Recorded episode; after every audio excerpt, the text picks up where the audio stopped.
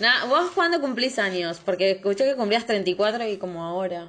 El 24 de septiembre. Ah, bueno. Ah, re casi como vos, sí, Male. mal. ¿Cuándo? No, ya el 21, el 21 de septiembre. Ah, mira. Nati Maldini es de Pisces. Ah, Para los que no sabían. a ver, que no sabían.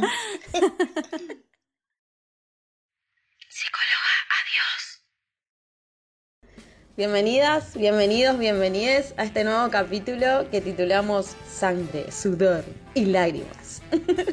Eh, este capítulo es especial porque no somos dos, sino ahora son tres. Estamos eh, eh, con invitada en el día de hoy.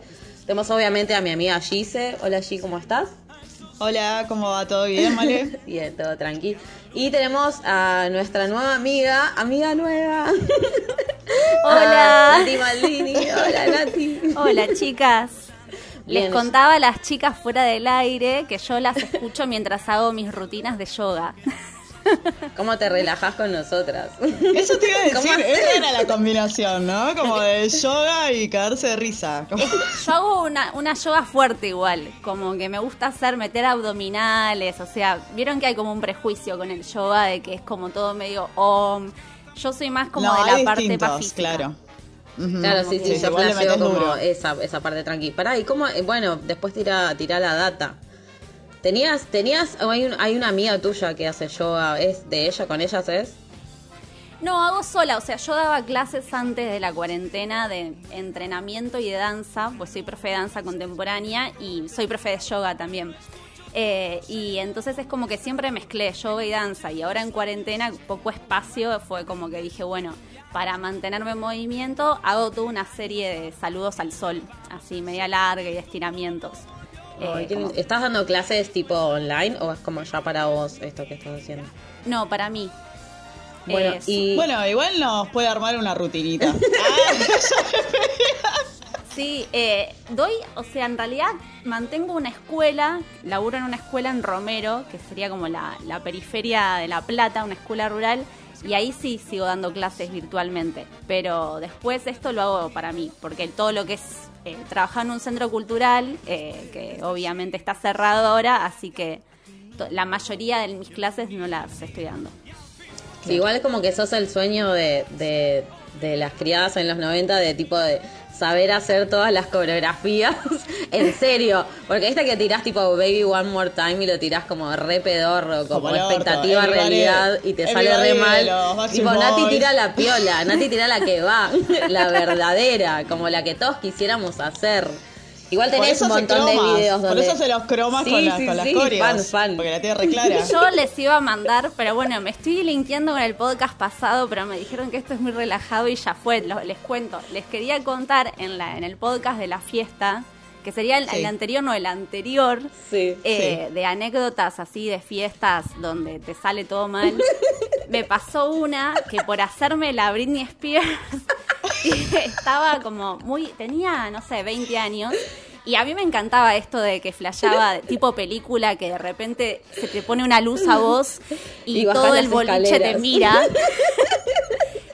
Era muy de hacer eso porque tenía como un grupito de teatro donde nos gustaba mucho llamar la atención. Y en nuestra imaginación era película, capaz que de afuera era re patético todo. Y una vez me pasó que tiré un Batman, no sé si saben lo que es un Batman. Es Eh, no. de bailando por un sueño, capaz que- Eh, levanté la tipo patada a 180, o sea, y caí. Pero yo, o sea, quería hacer como subir y caer y estar divina, y caí. Y había mucha birra en el piso, o sea, todo el piso No. mojado. Se me fue la pierna de largo y sentí un tac. Y no me podía levantar, chicas, me desgarré la pierna en esa. No. No estaba bien descongelada. Tremendo. Llevaba la ambulancia, la camisa, todo. Y se iba saludando de la camisa, así. dándolo todo, dándolo todo. diosa, nunca indiosa. Lo dio todo. Pero Lo dio me todo. llevaron al hospital posta. Me llevaron a un pa que también yo flasheaba al guardaespaldas así. Obvio. Porque siempre hay el amor y la peli, ¿entendés? La música, todos mirando, ella saludando. No, tremendo. y era un hospital eh, y era feriado, o sea, era como imposible que me atiendan. Me, me terminé yendo a mi casa, me llevaron todo. Y estoy haciéndola muy larga, perdón, pero les cuento ya que. No, genial, cada detalle es mejor que el otro. Yo no quería despertar a mis viejos y no podía caminar, chicas. Entonces tenía mi pieza en la escalera, o sea, tenía una escalera para subir y me senté en un escaloncito y subí la escalera con la cola, tipo como un escalón por escalón. Escalón por escalón, claro. Padre, Para dame piernas. Esa era mi anécdota así de, de fracaso en fiesta. Tremendo. Bueno, lo, me- lo bueno es que lo diste todo, Nati. Sí. Los fracasos te hicieron más grande. Sí, sí. Y, y la gente se pensaba que yo estaba re borracha y posta que no había. Pero esto que les contaba eh, por chat, que yo no tomo alcohol, pero es como que yo me, me contagio de la gente alrededor. Entonces por ahí parezco que estoy borracha, pero había tomado agua nada más. Claro, otro toma y le pegan a ti, ¿entendés? Igual es Eso muy genial que, que puedas sentirte en ese mismo mambo, porque es un garrón, tipo, que la otra persona esté, tipo, re borracho, como, boluda, y vos estás como, Ah, uh, sí. qué, qué garrón. Tenía una amiga que, posta, de verdad no toma, pero no le pinta esa de, de, de mimetizarse con el resto, sino como todo lo contrario, como, ay, chicas, están haciendo el ridículo. Como, ay, bueno, eh, no pensé que traía a mi papá a este boliche, como, déjame ser mi amiga, boluda. Y encima te la agitás. Claro, o sea, ¿por qué me se la humillación? Mañana voy, mañana voy a saber todo esto que estás diciendo sola, sin que me lo digas ahora. No, yo sí, si me siento cómoda, entro. O sea, como que me contagio enseguida. Claro, a nosotras por ahora como que tipo tomamos y nos pinta esta de cagarnos de risa. Después como quizás en dos horas más nos pinta otro. Nos hemos quedado Nos hasta muy tarde con. Gise como hablando Te- un Tenemos montón que de la tener un límite también, porque a veces nos vamos de mambo y nos peleamos, ponele, Sí, sí, ¿entendés? sí, nos pinta como todos los pedos, un- como, "Ay, ¿qué estás diciendo de mi esposa? Se Claro, pelean. pasamos por todas las etapas. Una vez nos peleamos, una vez nos peleamos, tipo pedo. Y pedo que al otro día hablamos y nos pedimos perdón, como nada. Claro. De borrachas, de borrachas. Hermanas. Encima así virtual, por Skype, ¿entendés? Ni siquiera en vivo, era como si peleaban en pedo por, por la pantalla, malísimo. Ay, claro, es como... Sí, sí, es mega bizarro. O sea, tuve una pelea y reconciliación a través de una pantalla. Bueno, nada, entonces nosotros este, este capítulo que titulamos Sangre, Sudor y Lágrimas, hicimos como un par de preguntas a, a los oyentes. G, igual primero, ¿querés tirar las redes sociales? Que me marcó la Sí, eh, que nos sigan en el Instagram psicóloga.adiós. El mío es Gise Cejas y el de Mal es Male Bolena con B larga. Eh, Nati, ¿querés pasar el tuyo de paso? Nati Maldini es mi Instagram y mi canal de YouTube, Natalia Maldini. Me mata porque nos siguen a nosotras tipo 200 personas. ¿Qué le podemos, ¿qué le podemos sumar a Nati? Todo suma, todo uno suma. nunca sabe, Tipo uno de nunca nuestro sabe. humilde espacio. Desde ya. Aparte, véanla, pero por una cuestión de que está bueno lo que hace. Sí. Y bueno, de nada, chicos, les va a re gustar. Ay, ¿no? gracias, chicos. Bueno, ¿qué onda, Nati, vos con, con, con tu, con tu contenido en general? Como a mí se me hace que tiene un montón que ver con esto que vamos a hablar hoy, que es de la menstruación y la premenstruación, pero digo, vos tenés como una bajada, como obviamente mucho más, con mucho más contenido y, y, y qué es lo que, no, no quiero caer en la entrevista, pero de verdad me llama la atención de como qué, qué es lo que te impulsó a vos empezar a, a- a enfocarte por ese lado, como qué es lo que te, más allá de que somos mujeres y sí creo que la vida misma medio nos empuja al feminismo, pero pero digo, hay algo en particular que hay algo que dijiste como, ah, es recontra por acá y tengo que dar este mensaje y tengo las herramientas y lo puedo hacer. ¿Qué, qué fue? ¿Sabes? Si tuviste alguna inspiración así, medio epifanía.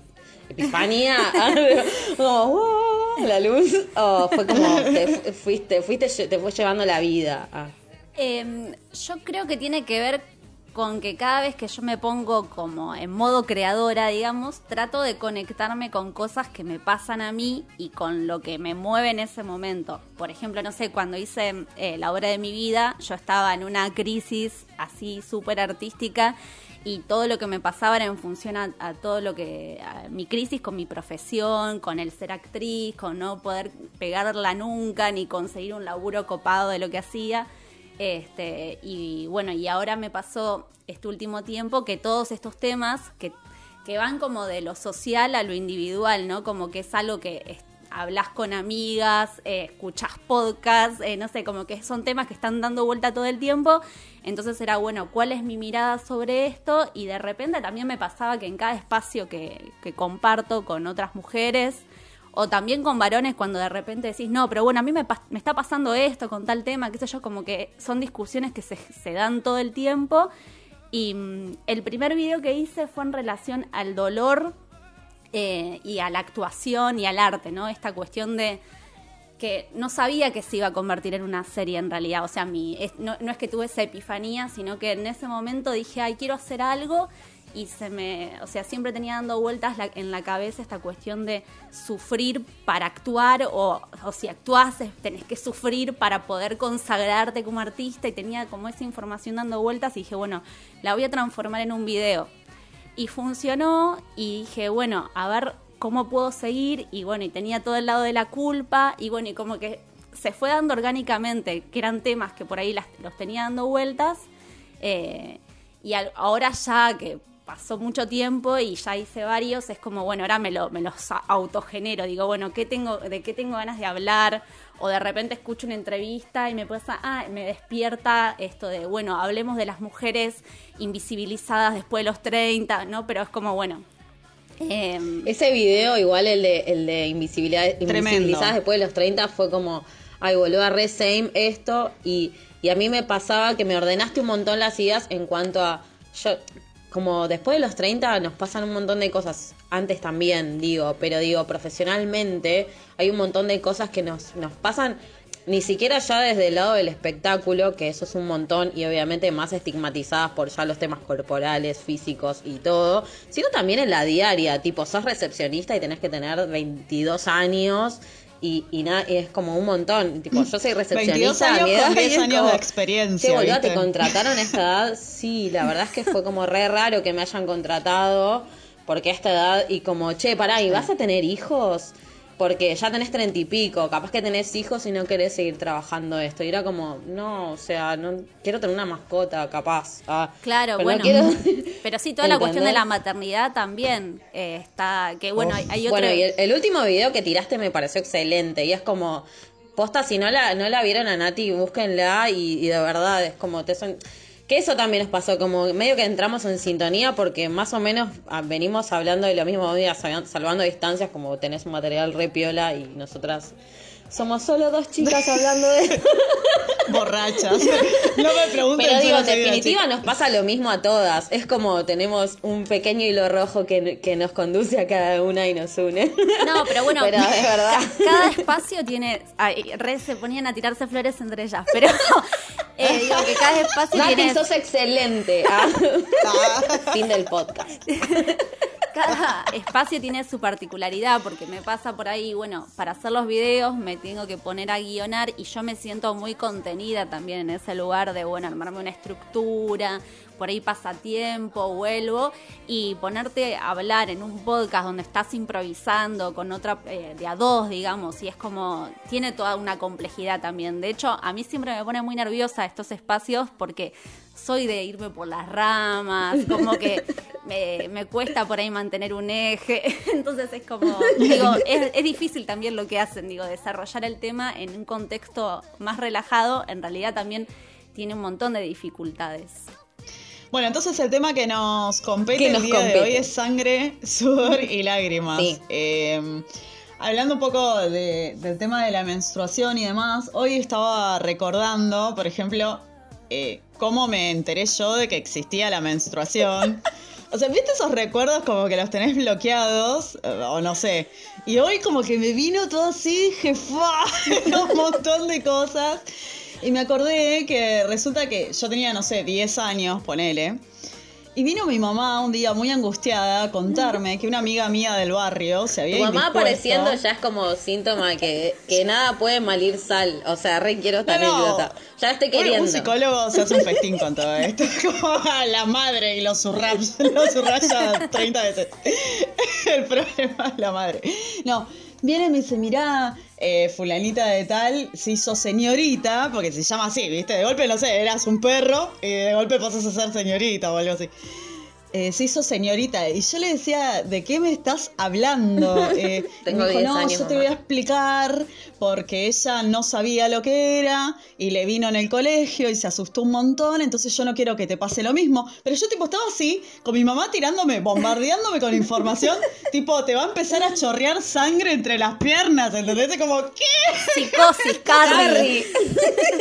Aparte la imagen, la imagen de mi mamá eh, mostrándome cómo se pone una toallita en la bombacha y yo no entendía cómo me venís con todo esto de un momento a otro. ¿Y qué edad Y yo tendría 10, ponele. Claro. Más o menos.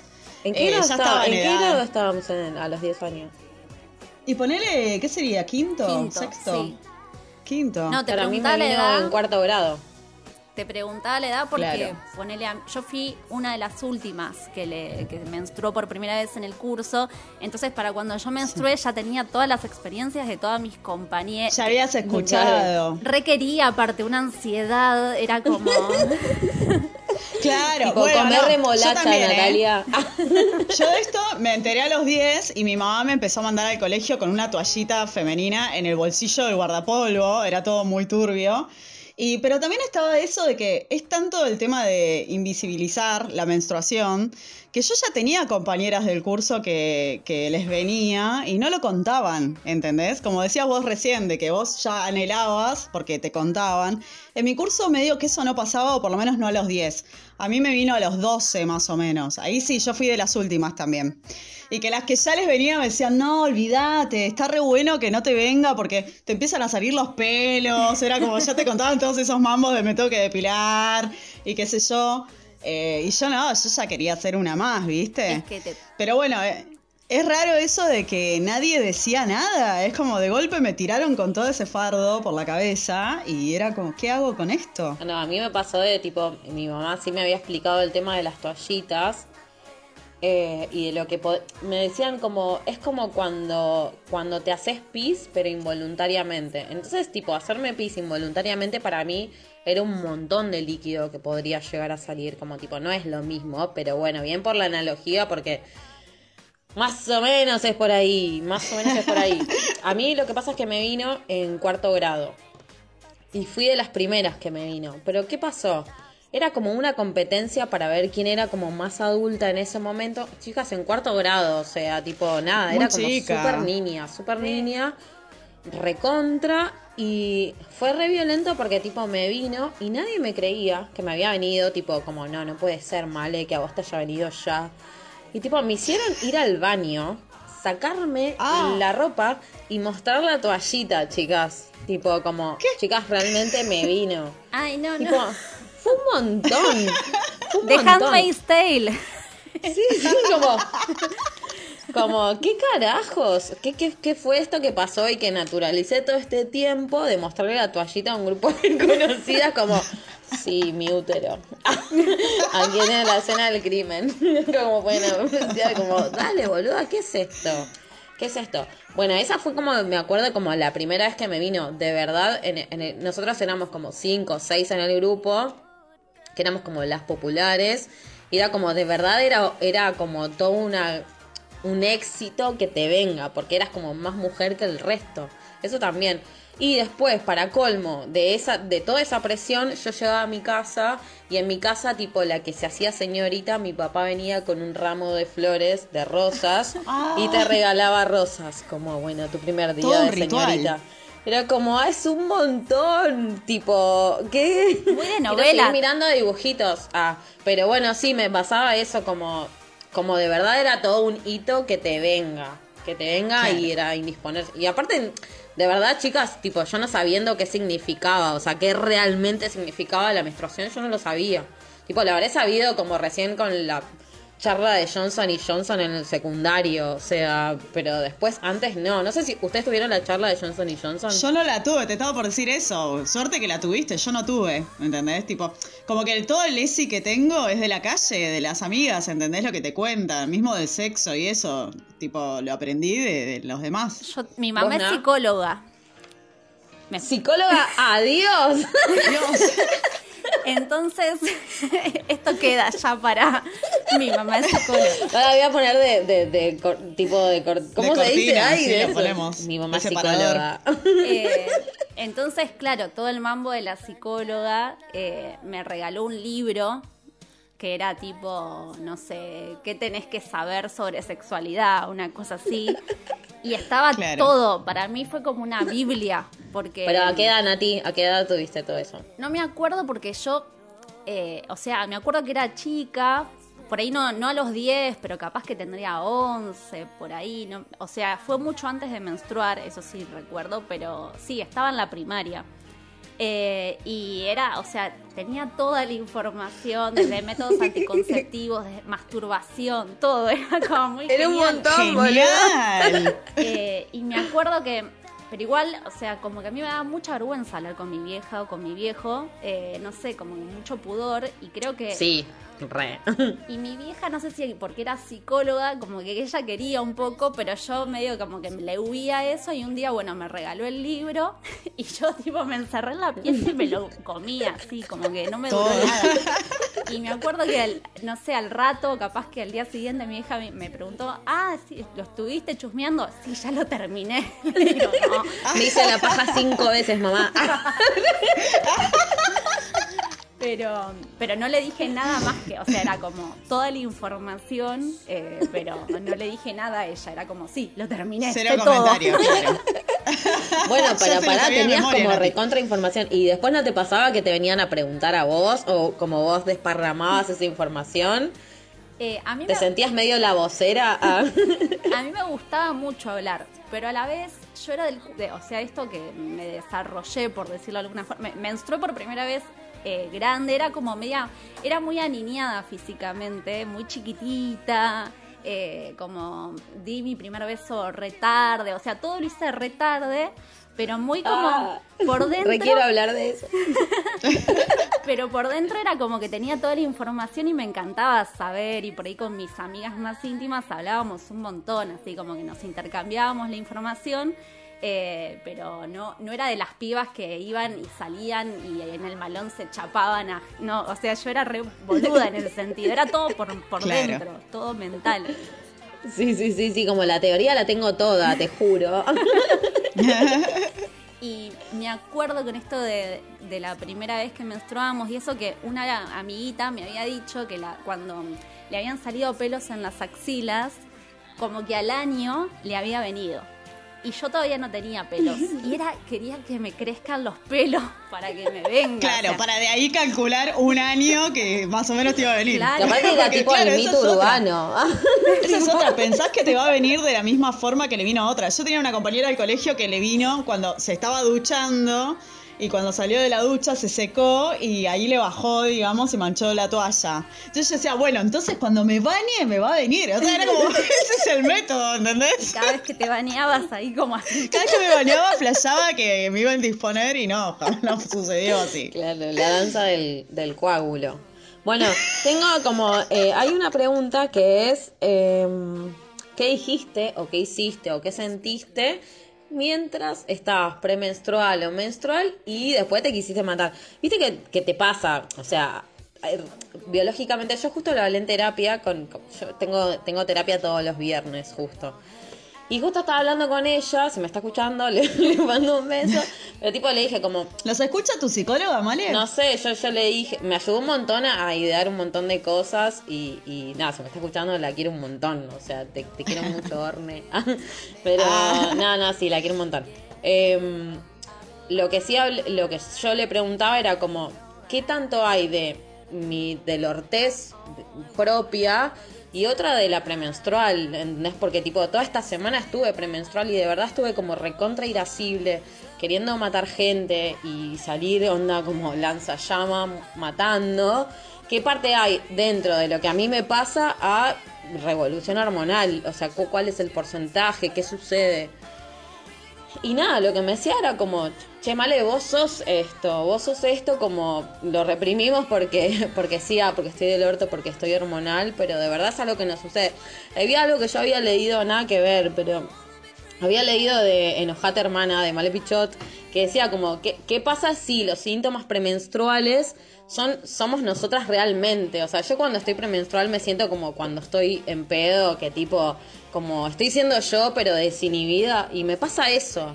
Tipo, ya estoy premenstrual y tengo ira y estoy furiosa y no tengo filtros cuando estoy premenstrual. O sea, y como recontra quiero ser eso. O sea, yo quiero ser esa persona. Y me justifico dentro como, ah, estoy del orto porque estoy premenstrual. No.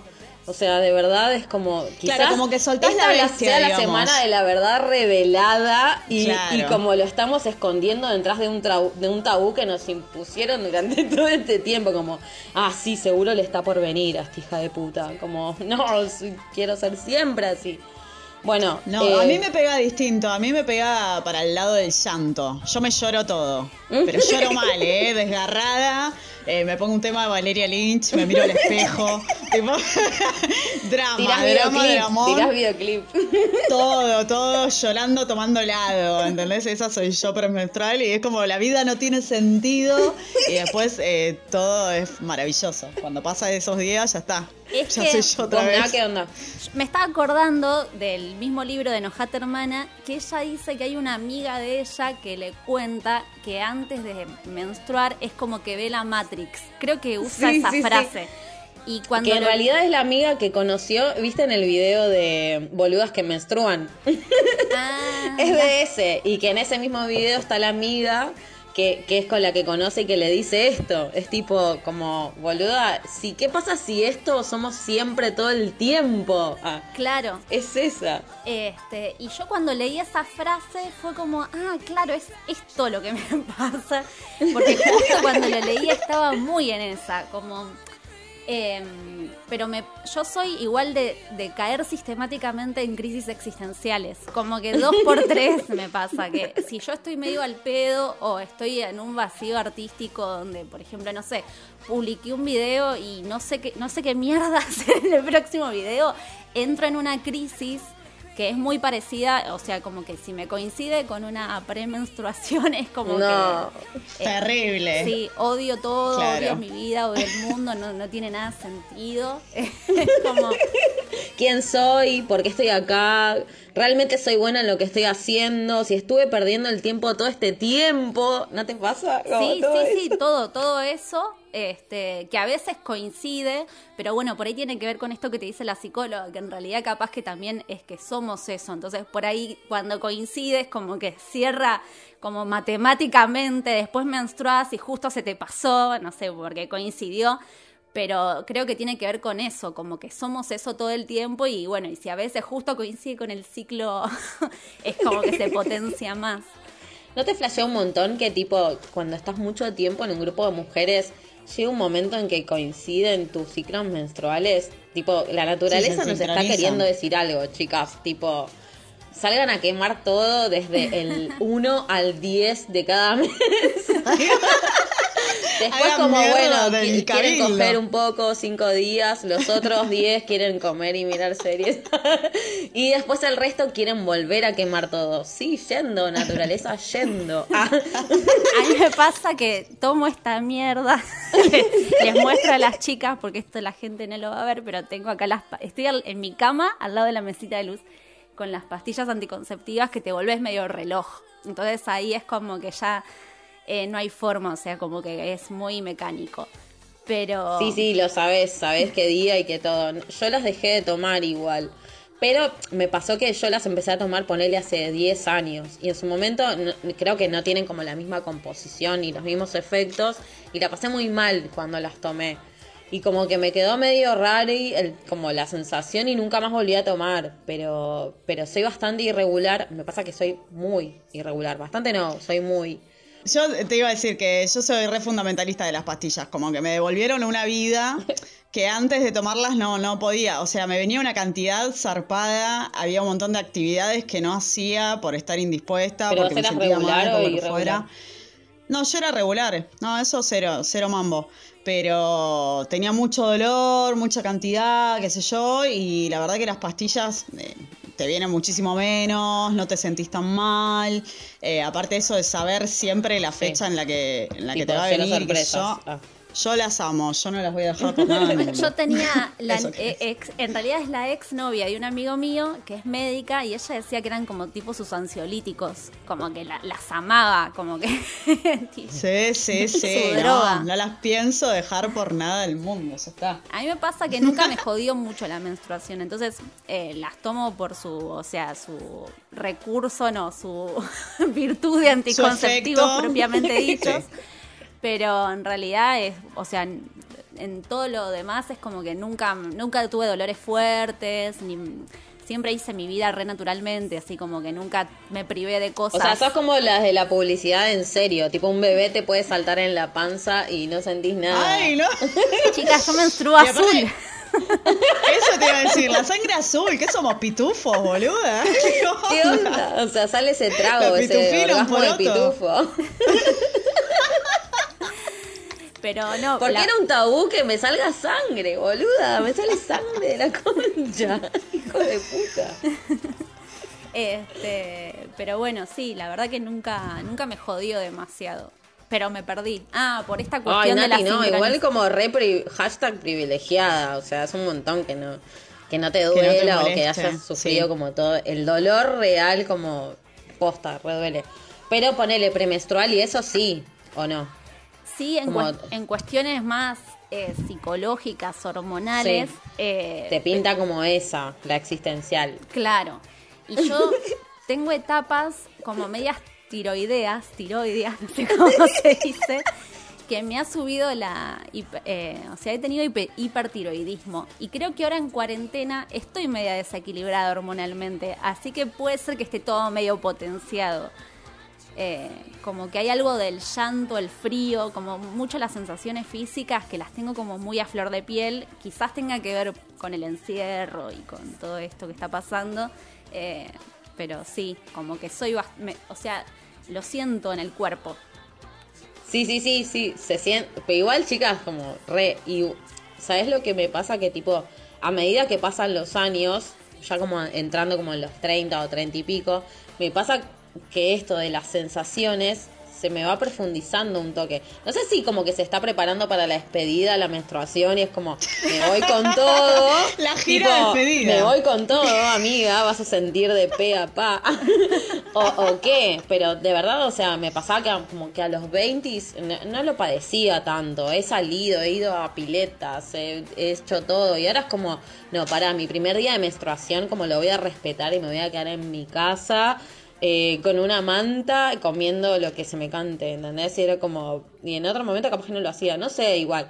yo estoy entrando medio en una de, como de respetar mucho la menstruación y, lo que me pasa y, y de no taparlo con, con, con, con medicina ni con nada, capaz que un té de manzanilla como muy loco pero es como, en definitiva, respetar qué es lo que le está pasando a mi cuerpo, ¿entendés? Como no intento taparlo, no intento taparlo con otra cosa. Es como, bueno, esto me está pasando, voy a tomar todo el día para estar en esta onda. Y quiero estar llorando y lo voy a respetar.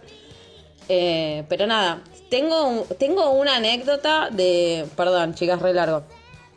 Eh, de una oyente que me contó como síntoma premenstrual y que después se quiso matar de, algo que hizo o escribió. En este caso, esta persona escribió una carta. Dijo que mandó una carta a un tipo que era como su capricho de siempre. Le escribió una carta a todo esto, como carta premenstrual. La carta dice que la carta era recandente. Candente. Hashtag candente.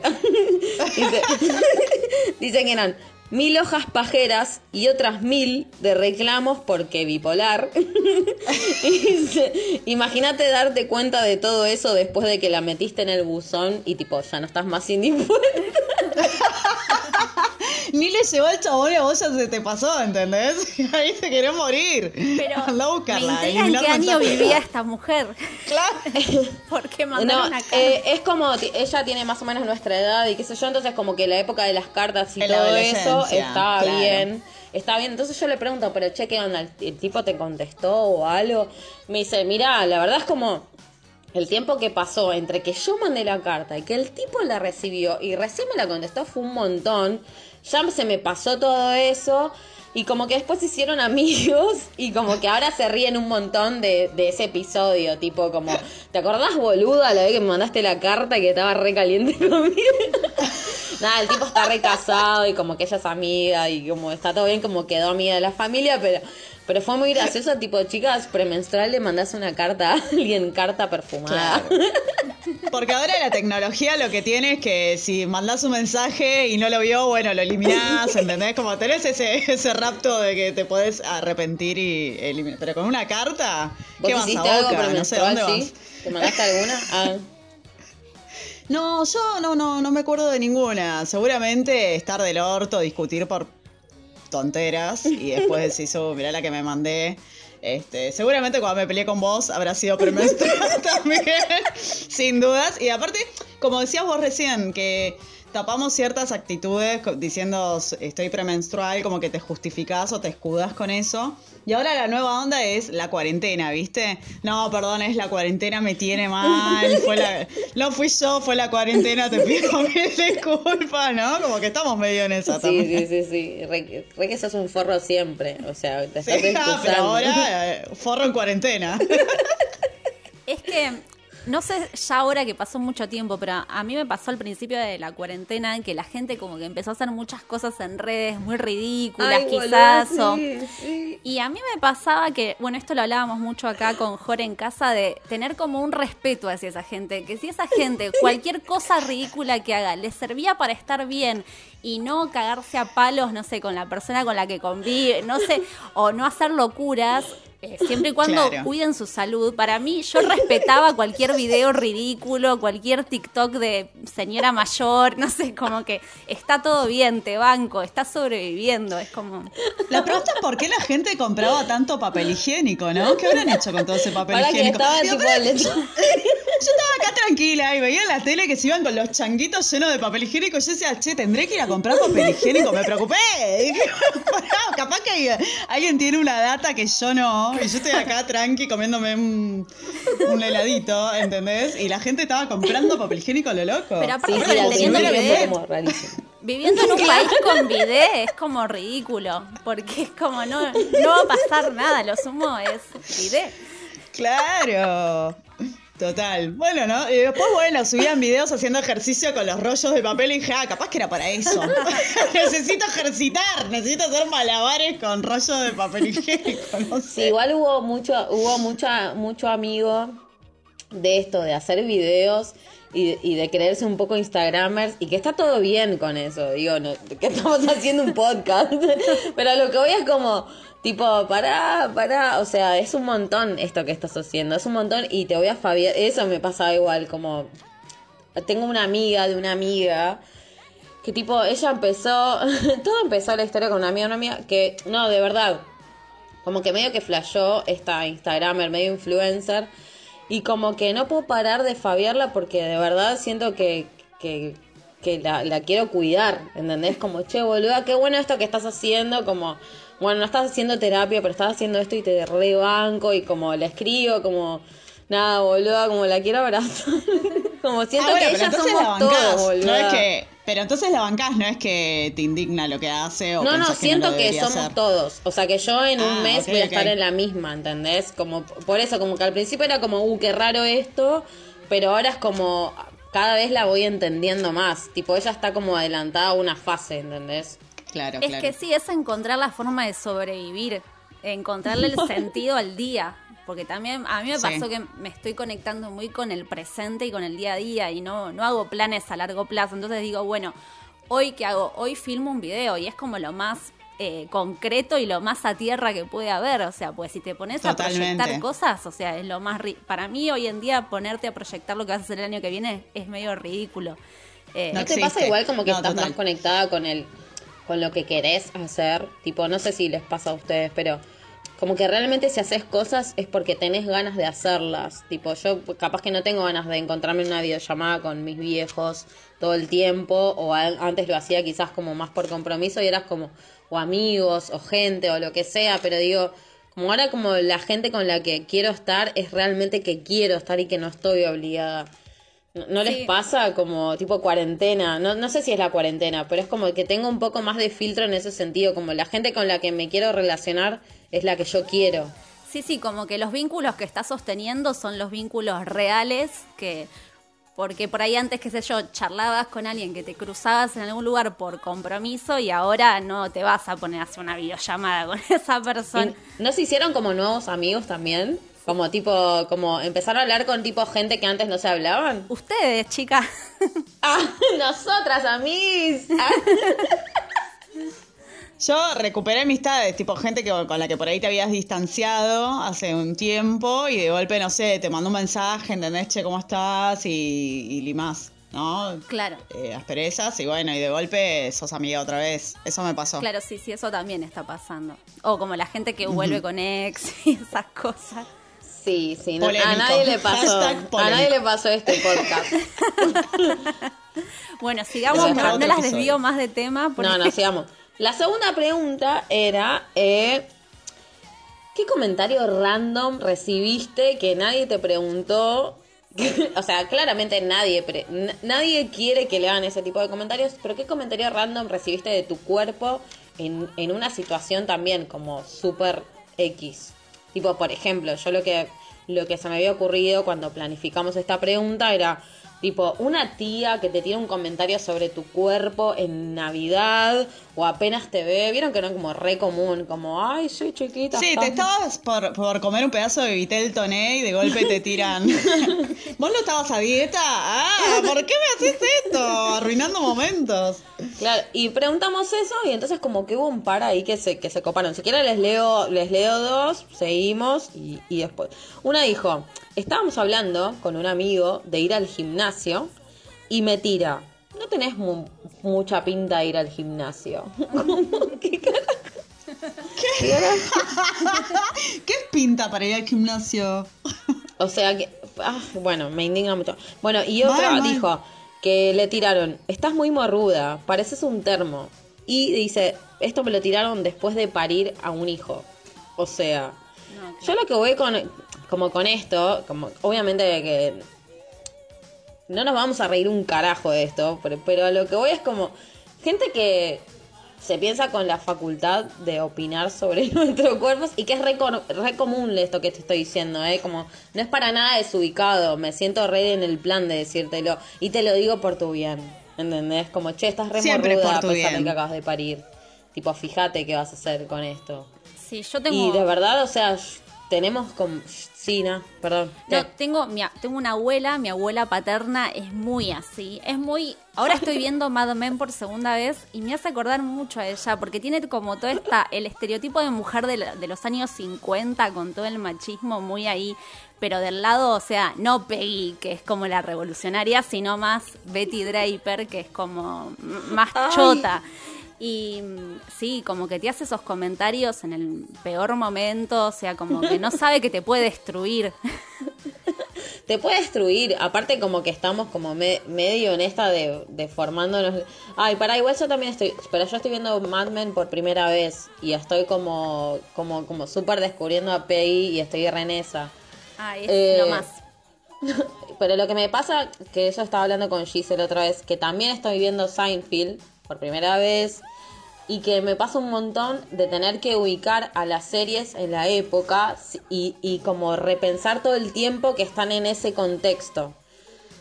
Y lo que me pasa es que es un doble laburo, porque Seinfeld, ponele, me causa gracia y está bueno, pero hay un montón de chistes que están como fuera de época y, y los tengo que, me tengo que dividir la cabeza entre lo que me da gracia y pensar lo que están en un contexto que no, que no es el mío, eso, pero nada con Mad Men me pasa lo mismo. Es como, no, están hablando en este contexto, están hablando en este contexto. Claro. Pero me parece. Claro, las tenés que justificar, digamos, para no romper la pantalla. No, y lo que tiene Mad Men igual es que es como que hay mucha crítica a eso. Que por ahí Seinfeld lo hace más, eh, no sé si hay crítica, sino que, o sea, como que los personajes en Mad Men son machirulos, pero la serie critica eso y capaz que en Seinfeld se le escapa algún chiste machirulo porque Seinfeld es medio así. Es que estábamos hablando con Gise de eso, como tipo, en ningún momento alguno tiene una cita con una chabona que aunque sea sea tipo rellenita, ni siquiera.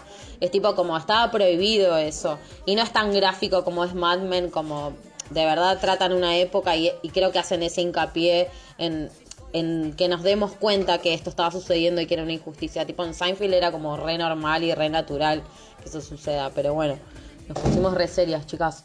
Em, ¿Tenés eh, alguna anécdota allí? Sí, a mí me contestaron, en la calle un tipo se acercó solo para decirme gorda fuerte al oído. Le pareció necesario decírmelo. O sea, ¿por qué, no? Después sigue, por supuesto, eh, por supuesto, en todas las discusiones con hombres en mi vida, del otro lado me dicen gorda. Inserte insulto aquí, ¿no? Tipo gorda tanto. Pero siempre el gorda primero. Eh, otra vez, perdón, otra vez el padre de una amiga nos esperaba para llevarnos a no sé dónde en auto y estábamos llegando tarde. Entonces con otra amiga con la que estábamos yendo caminando a encontrarnos, corrimos tres cuadras hasta el auto. Me senté y el tipo se dio vuelta y me dijo, mirá cómo corre la gordita. En ese momento yo era deportista y en buen estado físico.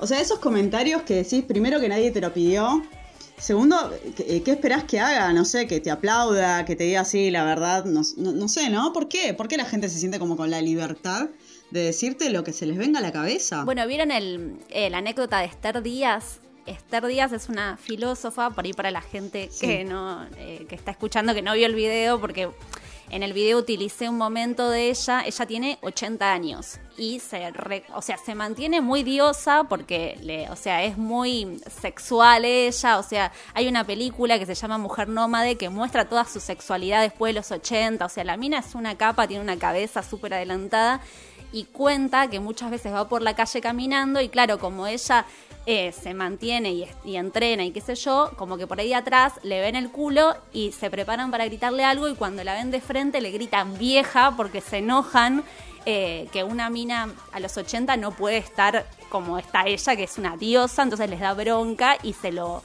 se lo demuestran con esa violencia horrible. Eh, sí, que ella dice que les contesta así vieja, pero te caliento. Y la remata así, ella es una grosa, o sea, como muy genia. También es como que un poco, como agregando esto que decís, ¿no? Es como el enojo ese medio demuestra que también es enojo con, con ellos mismos en el sentido de que, loco, me está gustando una vieja, está todo mal esto, ¿entendés? Como, bueno, ¿cómo lo repudio? ¿Y me enojo conmigo o me enojo con la vieja? Bueno, me enojo con la vieja, que es más fácil. Hmm. Como, como que eso también, tipo, hay un poco de, estigmatización, no sé si esa es la palabra, pero es como que que ponen a, la, a la, gente que, es más grande en una situación de que son asexuales y los que son sexuales es tipo la mil.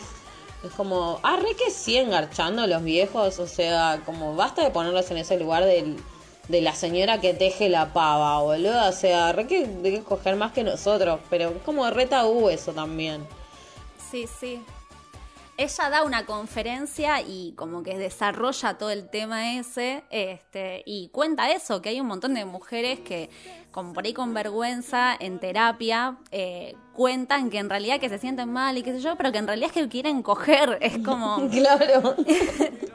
y es eso, que lo tienen tan reprimido, por ahí también debe ser súper difícil también, me pongo en la piel de ellas no sé, que por ahí estás sola en tu casa y vienen tus nietos nada más, no sé, digo, ¿cómo conoces a alguien también después de los 80? Sí, sí, sí.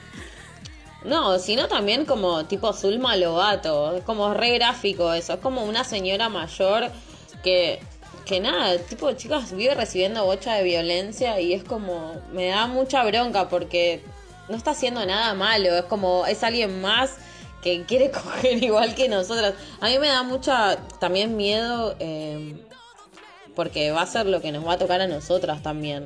Tipo, yo voy a ser una persona mayor que va a tener ganas de coger. ¿Y qué, qué va a pasar, boludo? ¿Me van a repudiar? ¿Me van a decir que soy una pajera o una desubicada? ¿Se van a reír de mí o me van a hacer memes?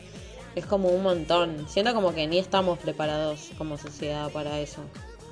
Igual, pero bueno, nada. Pero bueno, por suerte hay como una ola de pibas eh, que están deconstruyendo, y pibes también, ¿no? Como que están deconstruyéndose y creo que no va a ser de la misma forma que, es ahora, como que va, tengo un poco de esperanzas que va a ser un poco mejor. Sí, obvio, si nosotras estamos como en este proceso de cambio y recibimos todo eso de la, de la antigua época, que es una mierda, y aún así estamos tratando de salir de esa, las generaciones que vienen van a ser hermosas para mí, va, se viene algo muy lindo. No Hay un par de cuentas que sigo en Instagram que son de gente mayor, de adultos mayores, que tienen eh, páginas tipo de moda y que desfilan y que son tipo Instagramers e influencers que son tipo gente grande y chicas tienen muchísima onda. Después eh, en, las historias le voy a subir como para que empiecen a seguir. A mí me sirvió como, vieron cuando empezás a seguir a tipo así ciertas como, no sé si se dice, tipo algoritmos y como que ya la página, eh, Instagram o que sea te va tirando solo como cuentas nuevas. Pero empecé a llenar mi Instagram como de ese contenido y al final es como Tipo, chicas, o sea, hay mucha onda que no estamos viendo y que estamos invisibilizando o como romantizando desde un lado re pedorro la vejez y, hay un montón en realidad.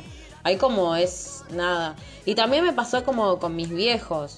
Tipo, a mi vieja la tenía como, allá mi vieja la empecé a descubrir ahora también desde otro lado, de una mujer que no solo me parió, sino como es una mujer que tiene sexualidad, que se separó y está buscando otro hombre y, como resignificar también a nuestros padres desde ese lado, tipo, no son solo nuestros padres, son seres sexuales, seres por fuera de gente que tuvo hijos, y es un montón. Pero bueno, nada, me reextendí. No, pero está buenísimo, porque estamos en esa, militando esa, así que... Eh, bueno, tengo como dos más de, de esta cosa que les dijeron, criticaron sus cuerpos sin pedirlo. Tipo, una dijo que les criticaron sus dientes eh, alguien, alguien que realmente, tipo un amigo que sabía de, sus traumas fatales con el odontólogo, o sea, y fue como, che, nadie te pidió que me critiques mis dientes y otra chica que dijo que tiene traumas con las tetas hasta el punto que se las tuvo que hacer. Porque en, su, en el colegio sus compañeros le decían tipo su nombre, pero en masculino. Como, ah, bueno, no tenés tetas, te llamás, qué sé yo, Ana. Ah, no, iba a decir Ano. Ano, te llamás Ano. El peor ejemplo. Ay, por favor. De todas las posibilidades, no dijo Carla Carlos. Si Ornella está escuchando. Ah. Tremendo es inconsciente, ¿eh? Gorda, gorda. Pone que dije Carla Carlos.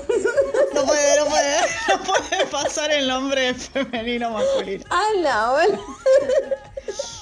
Bueno, tremendo eso, porque también si no tenés si no tenés teta, porque no tenés teta, si tenés mucha teta, porque tenés mucha teta, como que a la gente nunca nada le viene bien también, ¿viste? Pero, pero nada le viene bien al cuerpo femenino, o sea, porque el cuerpo masculino nunca se quejaron, o sea, tipo, ah, el que es gordo, ah, tiene la panza birrera, es re canchera tener la panza birrera. Yo tenía una compañera del colegio que tenía muchísimo pecho. Y la piba estaba así encorvada porque le daba vergüenza mostrar que tenía tetas, ¿entendés? Porque le decían cosas o qué sé yo. Entonces digo, siempre, siempre, o porque sos flaca, porque sos gorda, porque tenés teta, porque no tenés teta. Eh, nada, y la verdad es que estamos podridas de qué opinan de nuestros cuerpos sin que pidamos. Sí, me tienen las pelotas llenas. Ah. Son como esos eh, memes que salieron cantando de eh, muy bueno tu consejo, pero nadie te lo pidió. Es como una cosa así, como. Creo que lo dije mal. Yo soy muy mala para repetir frases o memes. Para citar memes. Nati, citadora de memes. Siempre citando mal yo, pero. Pero es eso, nadie te pidió este... Nadie te preguntó, nadie te preguntó por qué me estás comentando sobre mi cuerpo. Igual es como era re común en las familias también. Tipo madre, Aparte, no Son conscientes del, no son conscientes del daño que pueden llegar a, producir en la otra persona. Porque, no sé, ponerle, yo toda la vida tuve mambos con, con el cuerpo, siempre me creí gorda, ¿entendés? Cuando no lo era, realmente. Yo ahora veo fotos de, de chica y no era gorda. Y yo le decía a mi mamá, pero ¿por qué yo pensaba que era gorda? y mi mamá, muy pedagógica, me dice, no sé, Gisela, siempre tuviste mierda en la cabeza. Me dice, pero es como porque yo tipo empecé a hacer gimnasia a los 8 años, obsesionada con que era gorda, hacía dietas, o sea, te estoy hablando de una edad muy chica, ¿entendés? Es que también veías eh, a Luisana Lopilato poner, va, no sé si veías Rebelde Way y que era un fideo, o sea, y se miraba la panza y se agarraba los rollos. Y se quiere agarrar el, cuero, porque es el cuero, la piel lo que se quiere agarrar. No, y aparte tipo gorda era ser como Feli y tipo Feli felicitas, era re flaca, chicas, como dale, boludo, o sea, como los parámetros están re abajo y, realmente como que me estás haciendo que tener, querer tener un cuerpo que nunca voy a llegar a tener. Y tipo que no sé hasta qué punto está copado tener ese cuerpo. Tipo, no voy a llegar. O sea, no voy a llegar nunca jamás. Y, y me hace sentir mal por eso. Porque tipo, Feli era lo que estaba mal. Eso también era un montón. También me acuerdo que cuando era muy chiquita mi mamá me llevaba al pediatra y el doctor me decía, era muy, muy divino el doctor, el doctor de Blas, era un viejo. Eh, pero el chabón abría la puerta del consultorio y decía, ay, llegó la gordita feliz. ¿Qué? Decía, ¿no? Me decía la gordita feliz y todo el mundo se reía. Entonces, todo bien, yo tenía, no sé, cuatro o cinco años y si yo veo que todos se ríen cuando dice eso. Y bueno, no quiero que se rían de mí, ¿entendés? Tipo, la gordita feliz y era como, ah, jaja, todo el consultorio riéndose bueno, a mí no me causaba gracia. Ay, amiga, Después pequeñas cosas como, eh, no sé, tenía un tío que tenía una lancha y cuando íbamos en lancha con sus dos hijos, a mí me hacía sentar atrás porque decía que era muy pesada, entonces para que la trompa de la lancha, no sé qué. Y son pelotudeces, pero vos cuando sos chico, todo eso te va quedando, te va quedando, uh, mira, este me dijo tal cosa, el otro me dijo tal otra. Y nada que ver realmente, ¿viste? Era cuánta diferencia de peso podía tener con, no sé, mi prima, teníamos la misma edad, dos kilos, boluda, y me está diciendo anda atrás vos, gorda, arre, como... Eh, nada, y son pequeñas cositas que te van quedando y que te destruyen. No, y, aparte también la bajada de línea de, del, gorda, eh, que igual está mal. Eso también, boluda, tipo, qué sé yo, mi familia como que tenemos un montón de tendencia a engordar. Y yo soy gordita. Y es como, tipo, de verdad, mi viejo, hasta hace unos meses, me llamaba por teléfono, mi viejo vive en otra provincia, y tipo, me llamaba por teléfono para preguntarme cuánto estaba pesando. Chicas, yo tengo 34 años ya, ¿entienden? Como tipo, cuánto ese nivel tipo de la gordura estaba asociada con algo que está mal. Y, recién ahora, a mis 34 años, le puedo decir, che, pa, o sea, tipo, estoy pesando esto y está todo bien con que esté pesando esto. ¿Cuál es el problema? ¿Cuál es el problema? Y a lo que voy es como, no solo los medios de comunicación y tipo Luisana y un montón, tipo hay un montón de bombardeo por todos lados que nos presionan con nuestro Obvio, Desde ya. Y siempre negativo. Siempre negativo. O sea, nunca, nunca vas a tener el cuerpo que los medios dicen que tenés que tener. O sea, es como, no importa, y aún así que lo tengas. No, nunca es suficiente. Siempre falta algo. Que también está toda esta movida de Instagramers, ¿no? Que te dicen que te ames. Este, tienen como una hegemonía radiante y te dicen amate. Y es como, bueno, sí es re fácil. O sea, no la juzgo porque también, o sea, todas tienen traumas, todas tenemos traumas y seguramente hasta la mina con el cuerpo más perfecto los tiene. Pero es con qué derecho me decís a mí que me ame. nunca te discriminaron por gorda, o sea, todo bien, todo bien, pero nunca claro. Pero vos no te mandaban atrás en la lancha, me mandaban a mí. Yo cuando era chica iba a un gimnasio de la cuadra, eh, también, o sea, de chica gordita, qué sé yo, y esta del bullying típico de la primaria. Y bueno, y en un momento como que empecé a ir al gimnasio y la mina que, la dueña del gimnasio que daba las clases, me medía todas las clases. Era como que sacaba el metro, tenía, o sea, capaz que no eran todas las clases, a mí me quedó eso ahora, pero ponele que cada tanto, por una vez por semana, tenía una ficha, tipo la ficha técnica con tu rutina y tus medidas. Entonces, como que sacaba metro y te medía busto, cintura, culo. Em, imagínate que por ahí para una mina adulta que tiene una formación, una identidad ya como más concretada, bueno, pero concreta, no sé si se dice concreta, pero yo era una niña, o sea, tenía 12 años y como que continuamente, y después iba a mi casa y claro, yo hacía lo mismo, o sea, me medía en el baño. Este, y cada centímetro era como la semana que engordabas un centímetro era la muerte. Ay, sí, Y te estabas cuidando, tipo, toda la semana para ver si podías bajar ese centímetro. Sí. Yo me acuerdo así, bueno, también de, madres que lloran en esta cuestión de cuando yo decido estudiar o dedicarme al arte a los 17, estaba todavía terminando el secundario y mi vieja se largó a llorar y me dijo, yo sé que como madre te tengo que apoyar, no, como psicóloga, me dice, yo sé que como psicóloga yo te tengo que apoyar en lo que vos te gusta y lo que vos creas que es tu vocación, pero como madre tengo mucho miedo porque ella quería que estudie una carrera más conservadora, más convencional. Sí, ¿Por qué no sos ingeniera, Natalia? Claro. y ella lloraba este, y me lo decía. Pero bueno, ahí en la diferencia que veo entre eh, por ahí eh, mujeres y hombres de la generación es que mi vieja siempre me demostró sus miedos y me decía que tal cosa eh, no sé, si no me dejaba hacer algo, me decía que era porque tenía miedo, porque tenía inseguridad, que por ahí mi viejo, viste, te decía no y punto, no te, no te explicaba sí, mucho. Sí, sí, sí, sí, sí, de uno, de uno. No, igual es como que, tipo, no sé si les pasó, que, es verdad, como a, colación de lo que dice Nati, es como, tipo, la madre como que siempre fue medio ese símbolo de lo sentimental que uno podía dejar, tipo, mi vieja es el corazón y mi viejo es como el cerebro. Y de verdad, o sea, como todo lo que... Ya sé que obviamente que está mal ese concepto, pero digo, todo lo que sea como liberar los sentimientos y expresarlos y, no tener miedo a decir y hacer, era todo, esa parte tipo me la enseñó mi mamá. Claro. O sea, tipo, che, Male, no tengas miedo a decir esto que sentís, no tengas miedo a llorar, no tengas miedo a hacer esto, tipo, hacelo, hacelo, hacelo. Van a decir que estás loca, sí, bueno, hacerlo igual. Como tipo, todo eso me lo incentivó mi vieja. Mi viejo era como todo lo contrario, era como la rectitud.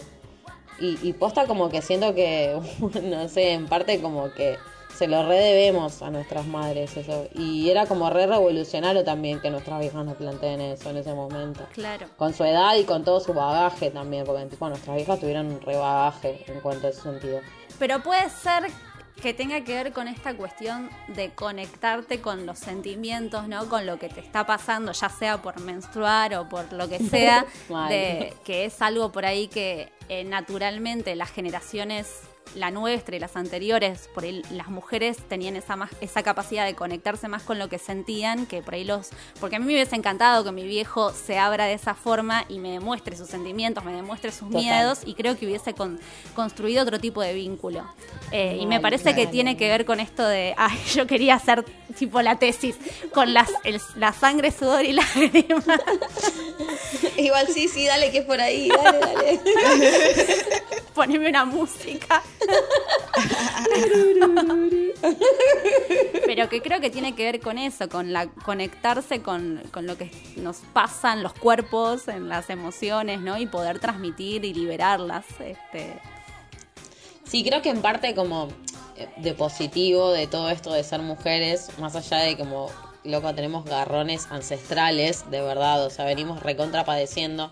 Tipo, lo positivo de todo esto es que hay un montón de la mujer es como, sí, nos recriticaron por ser sentimentales, pero al mismo tiempo como la, el, el, lado B de todo esto, chicas, es que podemos decir lo que, nos, lo que sentimos y ni en pedo nos van a criticar por eso.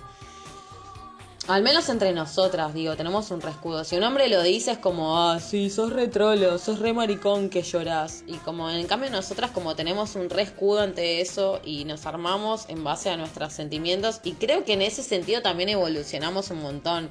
Y por eso hoy estamos hablando como estamos hablando. Porque podemos hablar de nuestros sentimientos y sensaciones a, como a a carne abierta, ¿entendés? Tipo, che, Nati, a mí me pasa esto con vos. Che, sí, a mí me pasa esto y las quiero. Y, y, y como cero problema en eso. Y creo que los hombres pobres, en ese sentido, como que todavía vienen como 5.000 fases atrás. Nosotros estamos como... Nada, ya recontra ganamos. En ese sentido, obviamente que perdimos en mil aspectos más, pero en este como, loco, podemos ser realmente nosotras y estar seguras entre nosotras. Eso, y como yo realmente contarles y abrirles mi corazón y mis sentimientos y que ni en pedo me van a juzgar y no van a pensar, oh, re trolo, re maricón que está mal explicando su sentimiento con sus padres. Nada, no sé si tiene que ver. Sí, re, re, porque para mí tiene, o sea, tiene que ver con eso, con la expresión de las emociones y poder decir lo que nos pasa, ponerle palabras, este, sí, para mí re Aprobada. Aprobada por un uruguayo. Bueno, Nati, te queremos agradecer que hayas participado. Eh, estuvo buenísimo. Realmente sentí que fue una charla de amigas. Sí, fue una charla. Así que te queremos agradecer porque tenés muy buena onda y bueno, nada, estamos re contentas. Gracias a ustedes. Yo me sentí re cómoda y me pasa eso, que las escucho siempre y una vez compartí en una historia como esto que, que dicen de un poco derribar no derribar, pero darle espacio a los medios no tan hegemónicos, este, porque si no también siempre medio que compartimos y replicamos siempre las mismas caras, las mismas frases, entonces también dar espacio, este, y yo también me siento como identificada en esta cuestión de que soy, nací en los hornos, acá en La Plata, eh, no sé, como que tengo otras vivencias, me siento como de barrio, qué sé yo, como que, está bueno eso también, tener este espacio como para, para difundir.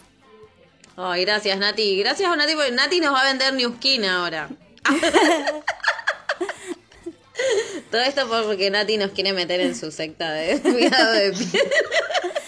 ¿Cómo están esas cosas? Eh? O los polvos, eso. La estafa piramidal. Los polvos, como, no sé si ven tele, si están viendo tele, pero todo el tiempo venden polvos. Sí, el de para no engordar, otra vez. El que le echas a la pizza y no engorda la pizza, es mágico. Bueno, Jen bueno, síganos en las redes sociales. El Instagram es psicóloga.adiós. El mío es Gise Cejas. Y el de Mal es Malevolena. El de Nati es. Nati Malini. Muy bien. Y bueno, esto ha sido Psicóloga. Adiós. Adiós. chau, chau. Es perfecto, es dulce, es tierno. Para los que no saben, Justin es de Pisces. De signo de Pisces. Yo, es como yo de Pisces. Ah, ¿Qué si lo tienen enfrente, Justin? Yo le hago de todo menos decirle te quiero. Desde ya, desde ya. Vamos, cantamos todos When You Smile, Smile. Un, dos, tres, va, el estribillo. When you smile, smile. Oh, wow, yeah. When you smile, smile.